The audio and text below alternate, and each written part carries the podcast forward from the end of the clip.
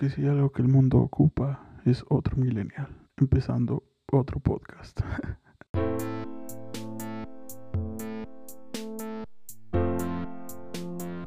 bienvenidos, bienvenidos a el primer episodio de este podcast. Em, como verán, si están viendo el video en YouTube, tengo el micrófono bastante cerca de mi boca, estoy hablando bastante despacio y es porque, como podrán notar en el título, este podcast se graba horas bastantes inadecuadas.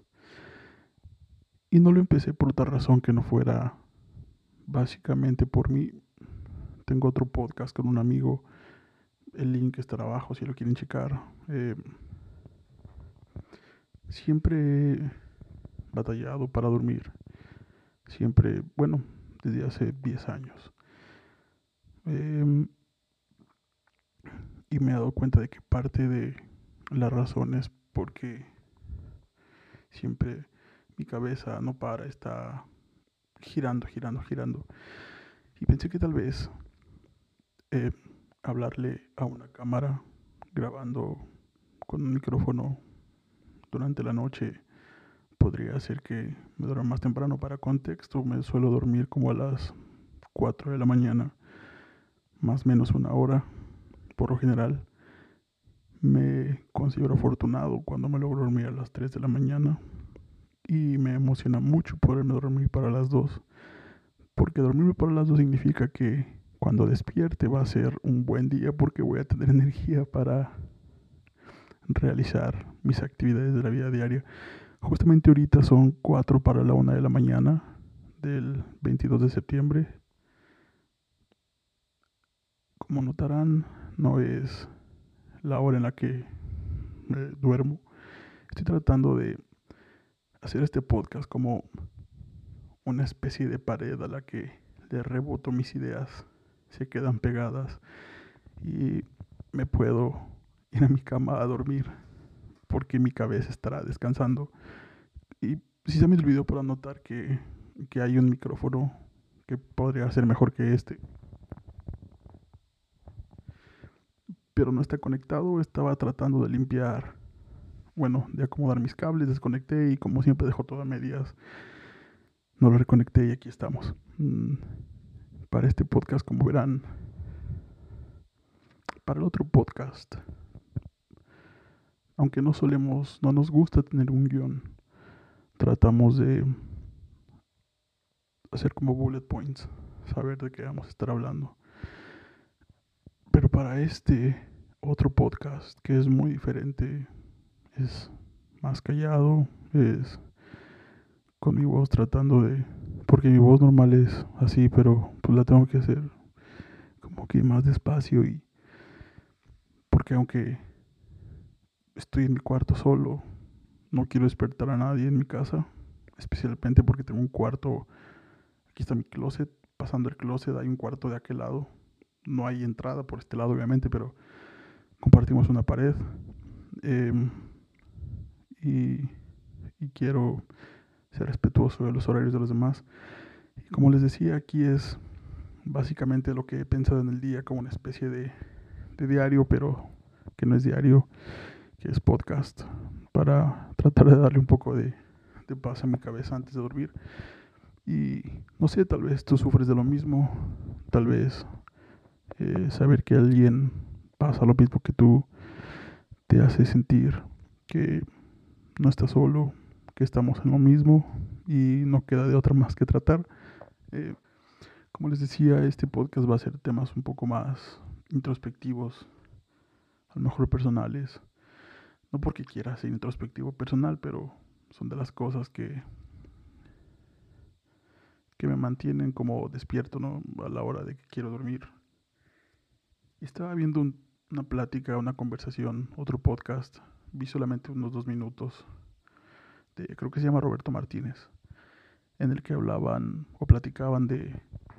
Son dos personas en el podcast que tienen como que puntos de vista muy diferentes en algunas cosas y muy parecidos en otras. Y hablaban de cómo...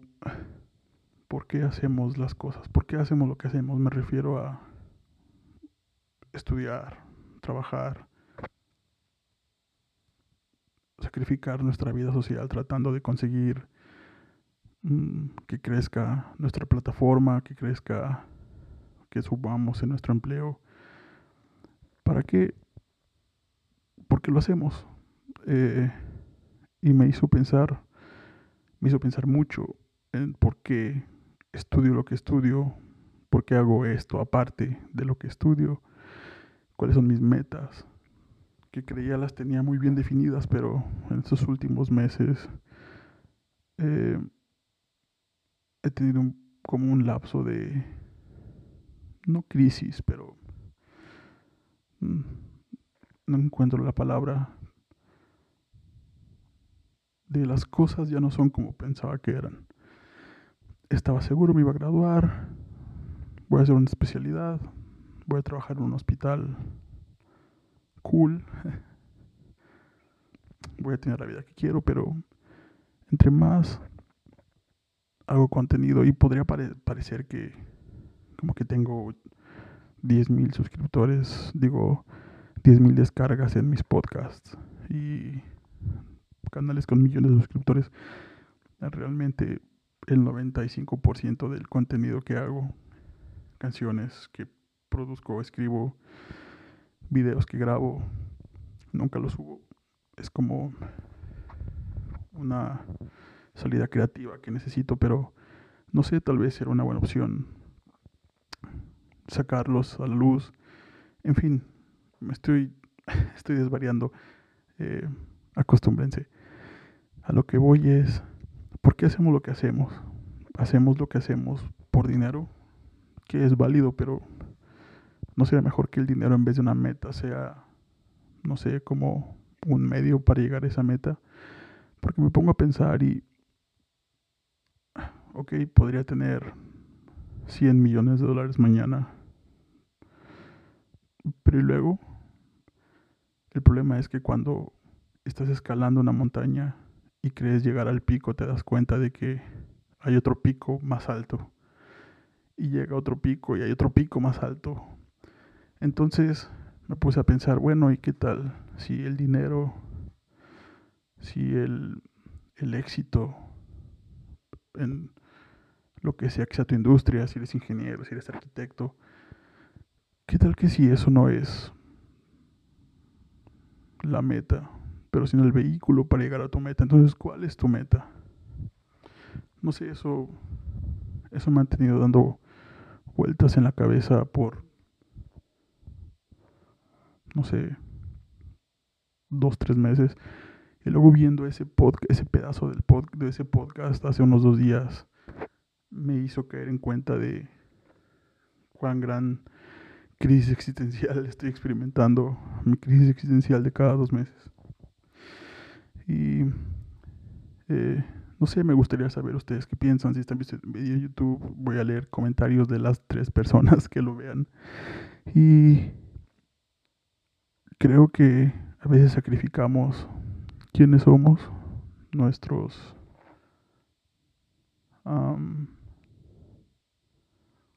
no valores, pero principios, con tal de llegar a una meta, con tal de obtener un logro. Pero, ¿y si al final llegas y te das cuenta de que sigues sin ser feliz? De que si llegas pero cuando te das cuenta de que llegaste, eres viejo, no te quedan muchos años y te mataste trabajando tanto tiempo para que al final durarás dos años gastándote, divirtiéndote, tanto que cosechaste. Y se van a dar cuenta, conforme pasen los episodios, que tengo a veces una versión, una visión, perdón, muy nihilista del mundo. Digo, no que sea como que alguien muy profundo ni nada, sino no sabía que se llamaba nihilismo hasta que por accidente todos mis insomnes sabrán esas búsquedas de Wikipedia que empiezas buscando cómo se llamaba aquel actor de aquella película que no recordabas y terminas leyendo de temas que ni siquiera sabías que existían tres horas después que no tienen nada en conexión con lo que empezaste leyendo y ya se desvirtuó totalmente y ya no ya, ya ves que está saliendo el sol por, por la ventana. Bueno, así encontré que eso se llama nihilismo, que básicamente es que realmente nada importa. Pero hay dos formas en las que lo puedes atacar.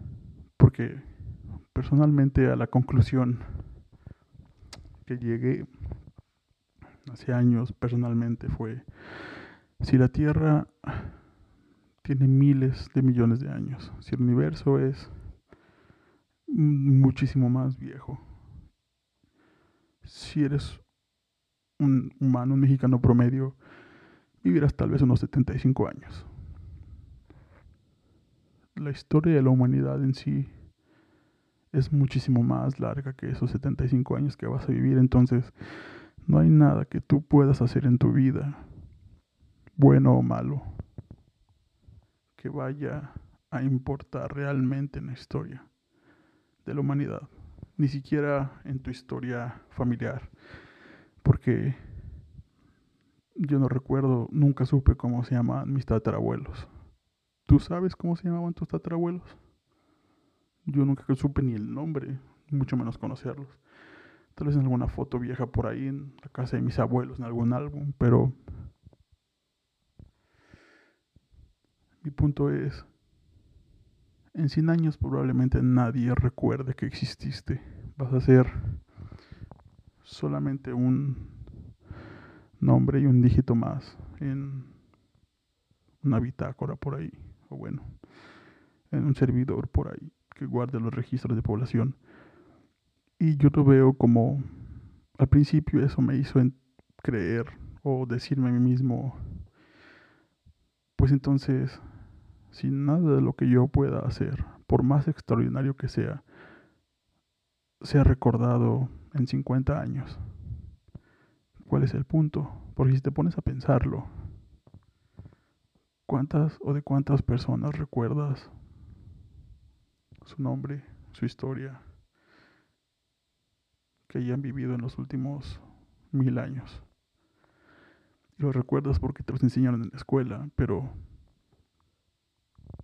si te recuerdas 100 personajes en la historia de la humanidad, podemos extrapolar eso a cuántos miles de millones de personas no han vivido en ese tiempo, en los últimos 200 años. ¿Cuántas personas en los últimos 200 años sabes quiénes eran, lo que hicieron y por qué influyeron, que no sean de tu familia? Es más, aunque sean de tu familia, de tus abuelos para allá. Puedes decir 20, 30, 50 personas. Entonces eso me llevó a como esa pequeña crisis de si realmente nada de lo que haga importa. Puedo tomar un arma y ir a matar 100 personas. En dos años ya son, es una historia que nadie recuerda, una noticia que nadie recuerda, pero... O puedo, no sé, ir y crear una empresa que alimente huérfanos en África. Y fuera de esos huérfanos, cuando esos huérfanos tengan una vida larga y mueran, y mis hijos mueran, y mis nietos mueran, nadie sabrá que existí. Eso me llevó a como esa espiral entonces de nada de lo que hago importa, para qué me esfuerzo, para qué trato, si soy algo insignificante en la historia, ni siquiera del universo, mucho menos del planeta, pero de la historia moderna de la humanidad. Puede ser una gran persona, puede ser un santo en toda la extensión de la palabra, excepto en la, parte literal de que es un santo, pero aún así lo más probable es que nadie te recuerde. Pero después de no sé, dos años de eh, estar sumido en ese eh, socavón de realidad. después brinqué como a la conclusión de si realmente nada importa, si mañana, pasado mañana o en 50 años me voy a morir. Entonces realmente no importa si me divierto o no. Me refiero a si estoy aquí, ¿no?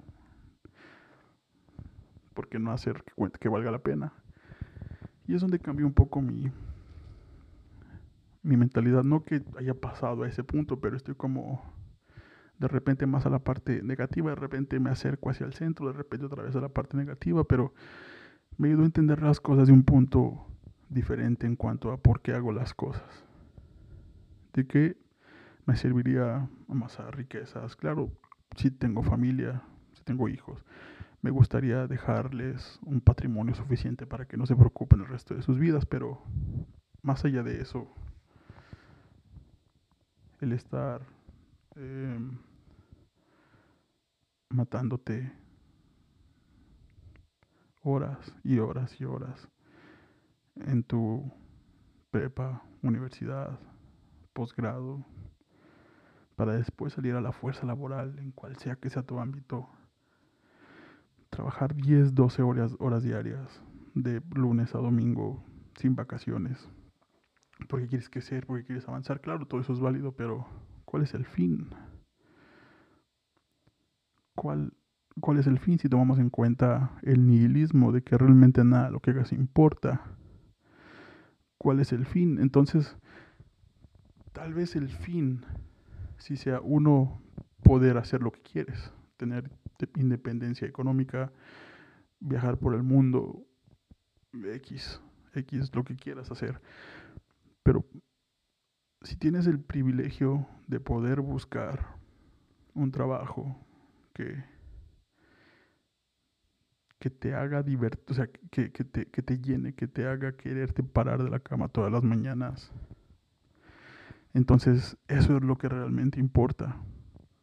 A lo mejor no vas a impactar el mundo, pero no sé,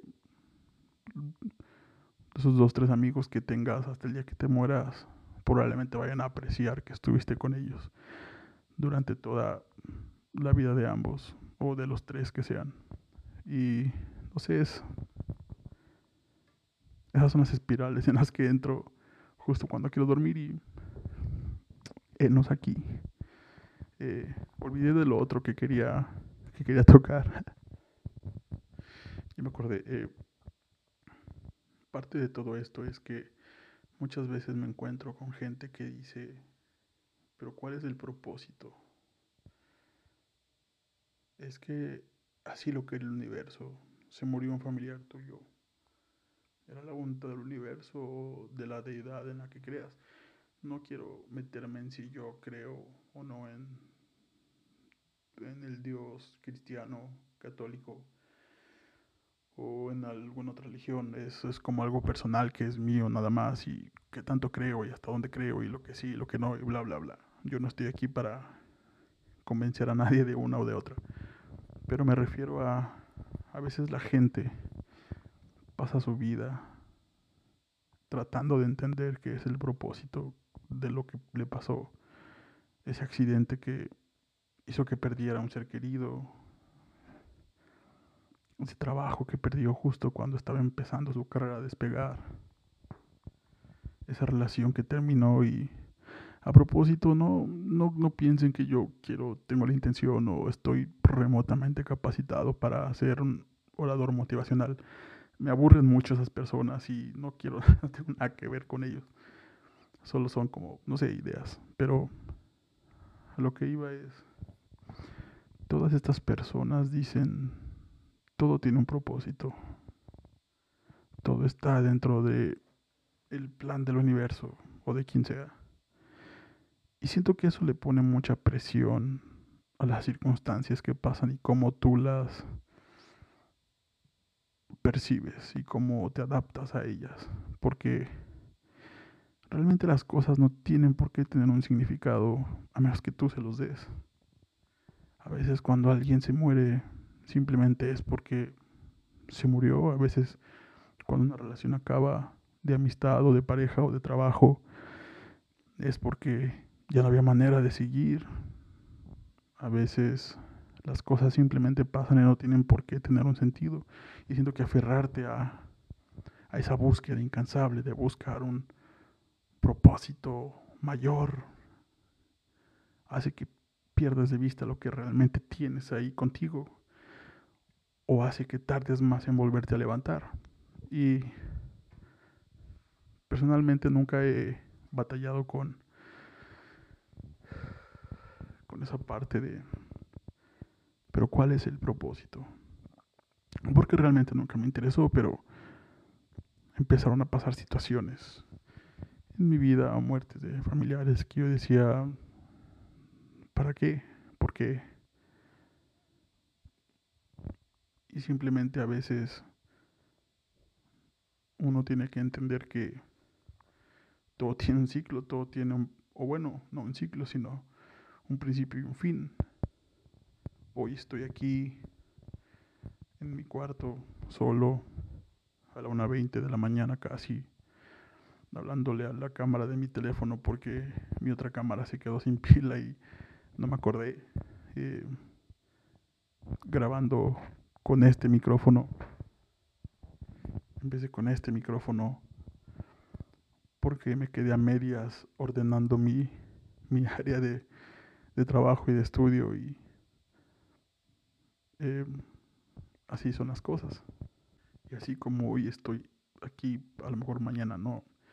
Y no significa que es un llamado para que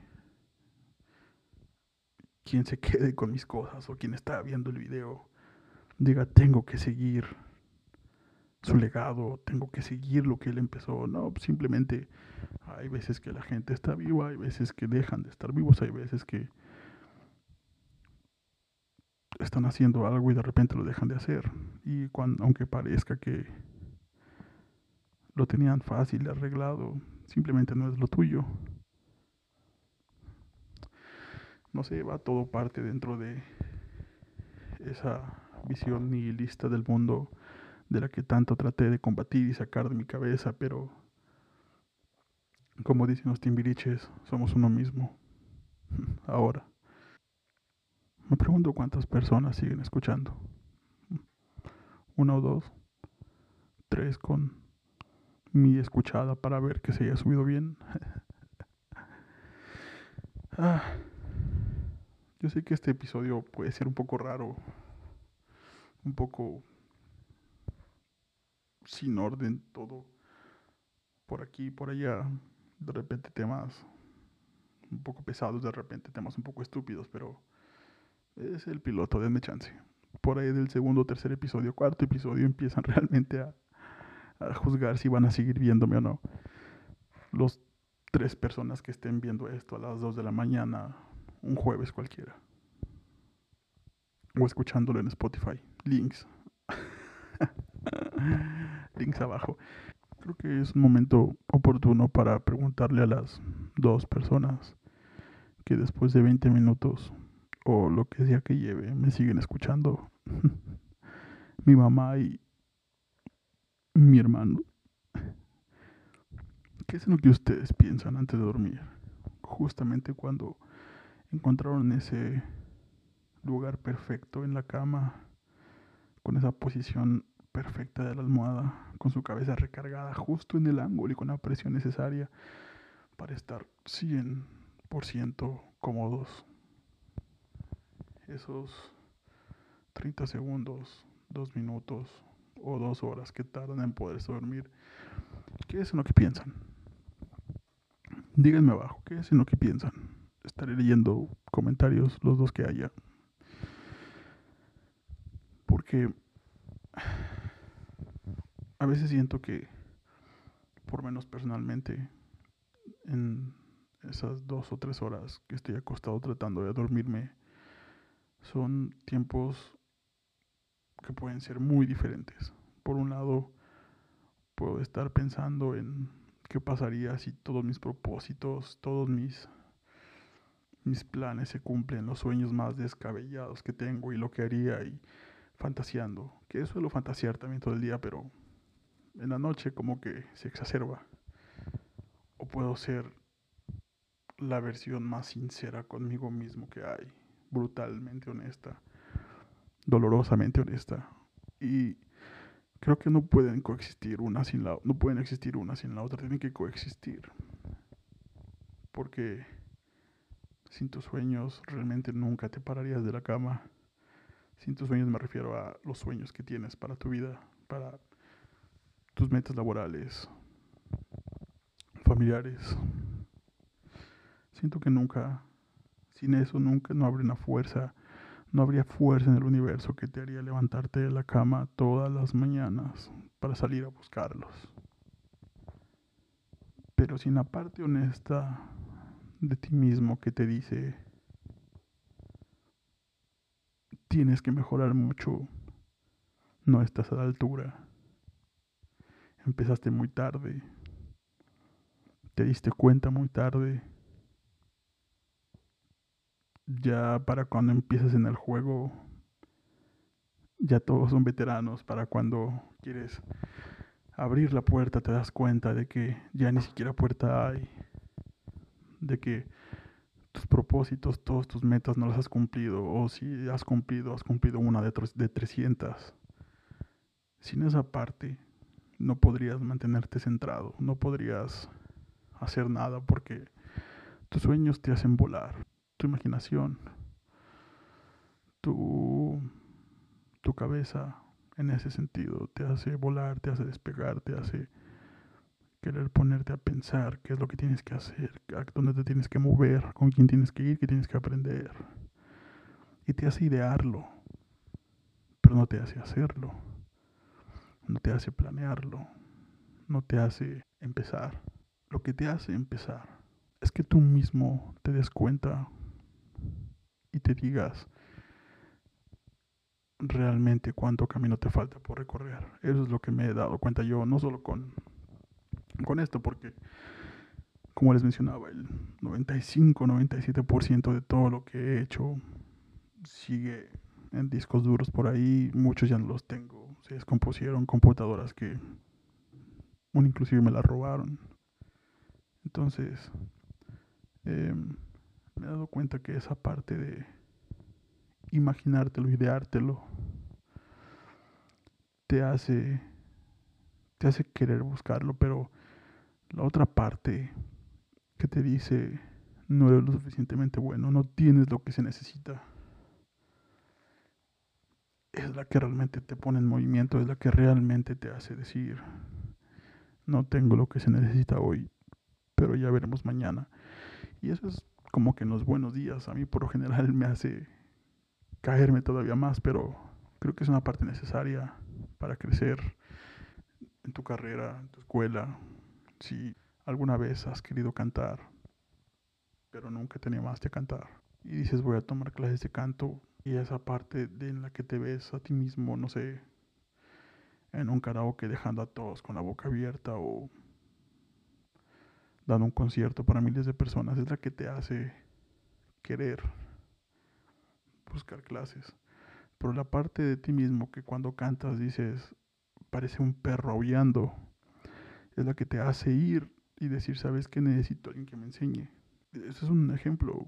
Hablo para, no sé, si te gusta tocar algún instrumento, si quieres aprender a, no sé, a diseñar, si quieres entrar a alguna carrera universitaria en específico, la parte de ti mismo que te dice dónde estás no es donde quieres estar, es creo que la que te hace ir a buscarlo. No sé si si tiene sentido.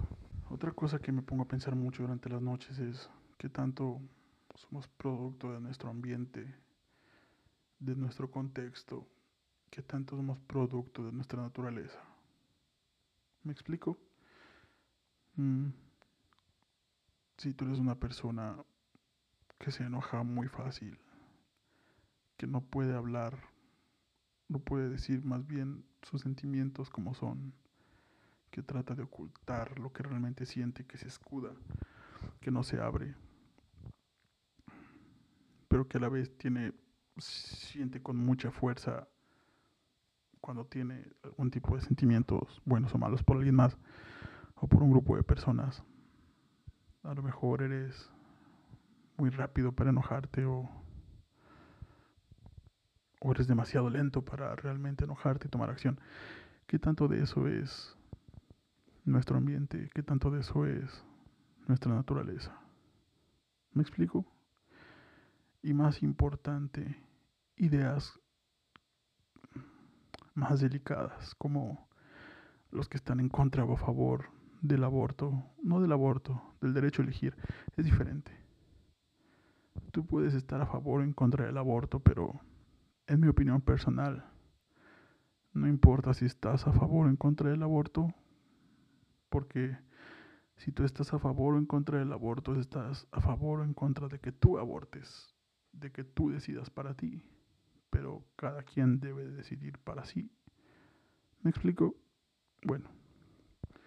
O por ejemplo, no sé, los que las personas que no toleran a las personas que son gays, lesbianas, transexuales, bisexuales, etcétera, etcétera, etcétera, etcétera. Me gustaría dar todos los no binarios, los género fluido, todos, todos. Em, o a lo mejor alguno en específico. Hay gente que son transfóbicos, pero realmente no les importan o no les molesta que haya gays, lesbianas. O hay gente que ataca a los bisexuales, me he dado cuenta. Se me hizo muy raro, se han, puesto, se han visto en Twitter, en Facebook. Gente que ataca mucho a los, a los bisexuales porque dicen que si son hombres, que es porque no quieren decir que son gays. O si son mujeres es porque quieren atención o algo así. No me acuerdo qué dice la gente, pero se me hizo muy raro que hay gente que sea como que tenga muy en específico qué es lo que no le gusta. En fin. Eh, por ejemplo, la, la, gente que está a favor o en contra, ¿no? De que los dejen casarse, de que los dejen adoptar, que es todavía, mm, por lo menos aquí en México, un tema más delicado. Y como que sigo la misma, la misma corriente de pensamiento que tengo antes. Es el que tú estés a favor o en contra, el que creas que es correcto o que no es correcto, es irrelevante. Claro, todos tenemos derecho a tener una opinión, a expresarnos, a libertad de expresión, que creo que mucha gente no lo entiende. En un momento hablo de eso. Eh, pero mi punto es, la ley no dice todos los mexicanos son iguales ante la ley siempre y cuando sean heterosexuales. La ley no dice todos los mexicanos son iguales ante la ley siempre y cuando sean católicos o cristianos, de alguna de las religiones judeo-romanas que hay, judeo-cristianas. La ley solo dice que todos somos iguales ante la ley. Entonces, si a un hombre le gusta a otro hombre y si quieren casar, ¿por qué no se pueden casar? Y a lo mejor a muchos no les parece, pero a mí me gustaría dejar de lado ese... No es... No sé si una excusa que tienen las personas para eh, justificar su homofobia, pero ese argumento de que porque quieren proteger a, la idea sagrada del matrimonio, el matrimonio, las uniones entre una persona y otra y que sean esposos, concubinos, como, se les, como le quieran llamar, mm, va más allá de las religiones judio-cristianas, católicas, va mucho más allá. En la Edad Media o antes, en edades antiguas, en la, Edad Antigua, en todas las historias de los griegos y los romanos, era un rey y una reina, ¿no? Están casados. Mucho antes de que el cristianismo existiera o el catolicismo.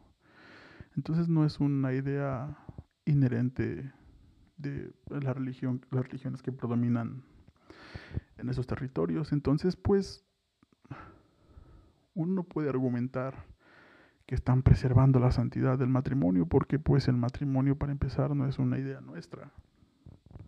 Me refiero a nuestras religiones. Ahora, aunque lo fuera, el Estado dice, la ley dice que México es un gobierno laico, ¿no? Un gobierno que no obedece a ninguna religión, no está anclado a ninguna religión, ni a ninguna figura religiosa. Entonces, ¿por qué tendría que seguir las leyes de una religión?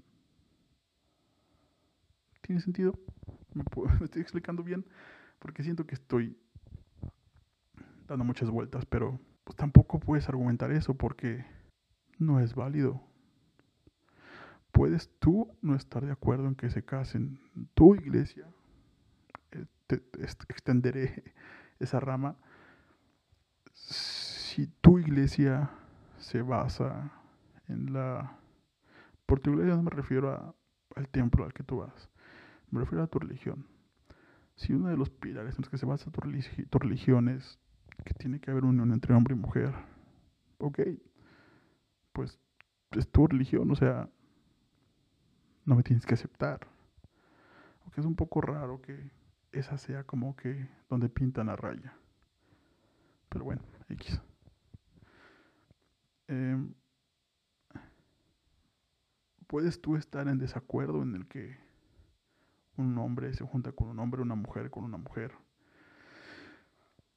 Pero volvemos a lo mismo, a que el Estado es laico y la ley es para todos. Entonces ya no se vuelve una cuestión de si estás de acuerdo o no. Porque el si estás o si estoy yo de acuerdo o no es irrelevante. Lo que es relevante es si legalmente debe ser o no. Y por donde lo veas, debe ser legal. Y en México te puedes casar pues, un hombre con otro hombre, una mujer con otra mujer. Creo que en la Ciudad de México y no sé, por algún otro lugar. Y dirán, bueno, ¿y a ti qué te importa? A mí no me gustan los hombres. Pero siento que cuando se trata de equidad y de derechos, de igualdad, ya no hay, eres tú parte de la comunidad. Creo que más bien se resume a, eres tú ciudadano de un país que se jacta de ser laico y de ser equitativo y de ofrecer las mismas oportunidades a todos. Claro, México está muy lejos de ser perfecto. Y es solamente un poquito de lo mucho que está mal con nuestro país, pero creo yo que este paso sería un paso en la decisión adecuada hacia un mejor México, hacia un país en el que no importa si tú eres hombre o estás con otro hombre, o si estás con una mujer, o si dos mujeres están juntas. Porque todos somos, no sé, mexicanos, todos debemos gustar los mismos derechos. No sé, siento que cuando se me hace tan raro que no podamos ni siquiera estar de acuerdo en eso, en, en todos los mexicanos merecemos los mismos derechos. O sea, hay gente que dice, no. ¿Cómo de que no? No sé, no, no, no cabe en mi cabeza pensar en el que alguien, por el hecho de sus preferencias, que ni siquiera las decides. Yo no decidí ser heterosexual. Resultó que nací y me gustan mucho las chavas, las mujeres. Así como una persona gay no dice, ¿sabes qué? Hoy me van a gustar las personas de mi mismo sexo. No. Y es una forma muy fácil de corroborarlo. Si tú eres heterosexual, tú podrías acostarte con una persona del mismo sexo. Es porque tú no decides. Tú no decides ser heterosexual, yo no decidí ser heterosexual. Así nací, así naciste. Y las personas que son gays, así nacieron. No se hicieron. No es porque no están con la mujer correcta. O porque algo les pasó. de niños o porque los dejaban jugar con muñecas o porque les dejaron el, crecer el pelo mucho cuando eran niños y se confundieron. No, eso no tiene nada que ver. Confundirse. Si no estaban aprendiendo cuál era la izquierda y cuál era la derecha. O sea, claro, hay personas que están confundidas, pero me refiero a que eso no te confunde. Y bueno, esa era... Es como mi queja, ¿no ves? ¿Por, ¿Por qué no se les permite casarse? ¿Qué acaso un matrimonio gay que dura 50 años y se acaba porque alguno de los dos fallece no honra más la santidad del matrimonio que un vato que tiene como tres ex esposas, cinco hijos de cinco diferentes mujeres, una no es mayor de edad, o sea, no arruina más él la santidad del matrimonio, porque luego son ellos los que están protestando, digo no todos, pero de repente uno se entera de, de ciertos casos y dices, no sé si tú eres la persona adecuada para estar señalando. No sé si me explico. Y también la adopción homoparental. Hay gente que dice, es que el niño se va a hacer gay que volvemos, no, no te haces, naces, pero o sea, así como yo no decidí ser heterosexual, simplemente lo soy. O sea, o sea, me explico. Que es gay. No decidió ser gay. Así es. Es quien es esa persona. Para mucha gente que se opone a ese tipo de adopción, uno, si tú te casas con una mujer, siendo hombre, o si tú eres una mujer que se casa con un hombre y tienes, pues, puedes adoptar tienes derecho a adoptar. Hay agencias, no sé cómo es el proceso, pero legalmente puedes adoptar. ¿Por qué entonces dos personas que sucede que tienen los mismos órganos sexuales, por qué, ¿por qué ellos no pueden? ¿Alguien me explica? Porque es tan malo que ellos lo hagan. No, no, no tiene sentido. No me lo puedo explicar, no, no lo puedo comprender. ¿Por qué? ¿Por qué no? Es un niño que si no es adoptado va a crecer en orfanatos, va a crecer, o sea, en situaciones, y si bien le va en un orfanato en condiciones muy precarias, probablemente siendo a lo mejor maltratado, abusado por los demás niños o por los que están a cargo, pero muy probablemente ese niño crezca en la calle. Entonces,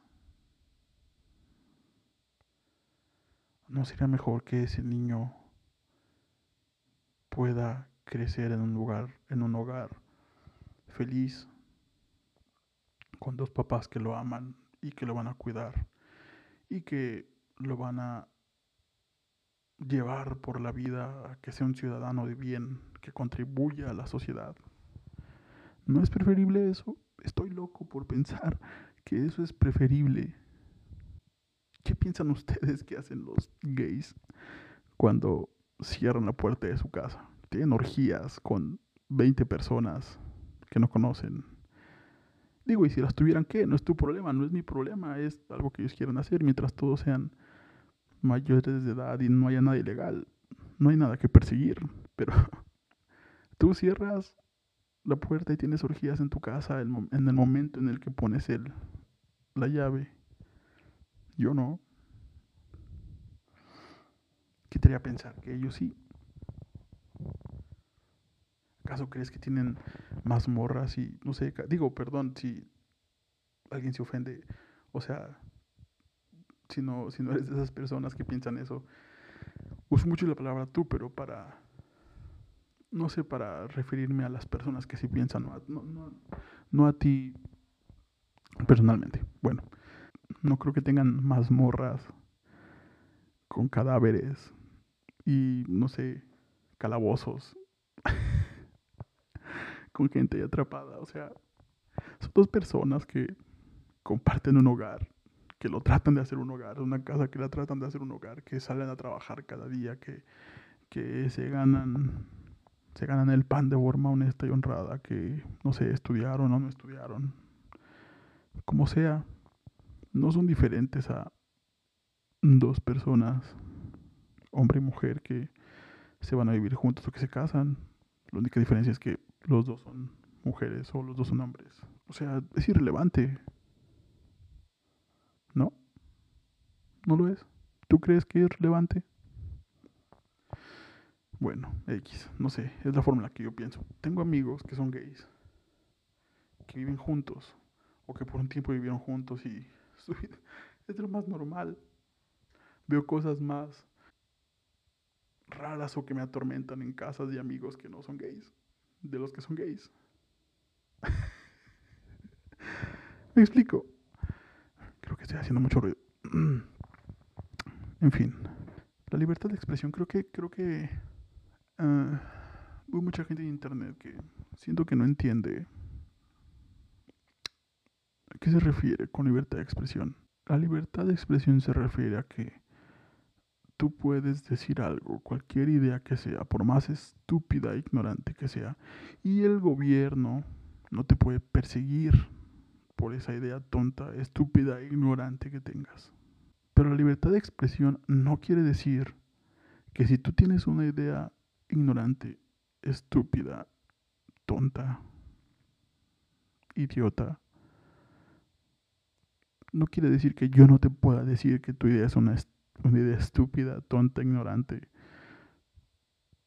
¿Me explico? O sea, quiere decir que el gobierno no te puede perseguir por tener ideas estúpidas. Pero no quiere decir que una plataforma te tenga que aceptar a fuerza en, su, en sus redes, en su plataforma, aunque tengas ideas que van en contra de los ideales de esa plataforma. Si te pones a, no sé, a, poner imágenes nazis en Twitter y diciendo que, no sé, cualquier disparate, Twitter te puede bloquear y decir esta cuenta se suspende y no existe más. Y no están infringiendo tu libertad de expresión. Porque ellos dicen que puedes expresar todo lo que quieras, pero no en su plataforma. Me explico y están en todo su derecho. Todo su derecho. A eso se refiere la libertad de expresión, no a que puedas decir cualquier estupidez que se te ocurra y que todos te tengan que escuchar. Porque esa es la otra. Libertad de expresión es que puedas tú decir lo que piensas y lo que opinas. Pero nadie tiene por qué escucharte si nadie quiere. Eso no es libertad de expresión. Libertad de expresión es que puedas decir, no sé, tú, digo, y repito, no es tú el que esté escuchando, si hay alguien escuchando son todas las personas que puedan tener esas ideas. La libertad de expresión es que puedan tener esas ideas estúpidas y decirlas. Pero no significa que los demás tengamos que escucharlas o que estar de acuerdo, ni siquiera respetarlas. ¿Me explico? O sea, si alguien se para aquí, viene a mi cuarto y me dice, todos los mexicanos son unos idiotas que se deben morir y son un cáncer para el mundo, pues, lo voy a sacar a patadas de mi casa él tiene libertad de decir lo que piensa, pero la libertad de, de, expresión no te exime de consecuencias. Hay consecuencias. Si tú vas diciendo mensajes de odio por donde quiera que caminas, la gente no está obligada a escucharte, las plataformas no están obligadas a dejar que te sigas expresando así, que sigas teniendo esas ideas.